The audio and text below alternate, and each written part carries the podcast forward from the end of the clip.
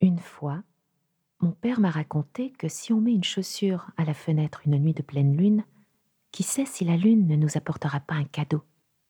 Et comme ça, plusieurs fois, je me suis réveillée le matin, et là, dans ma chaussure, il y avait toujours quelque chose dont j'avais envie.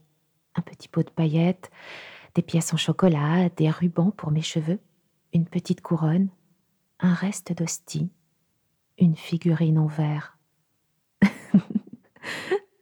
Mon père était un rêveur. Il faisait de la magie. Il adorait inventer des histoires, créer des rituels.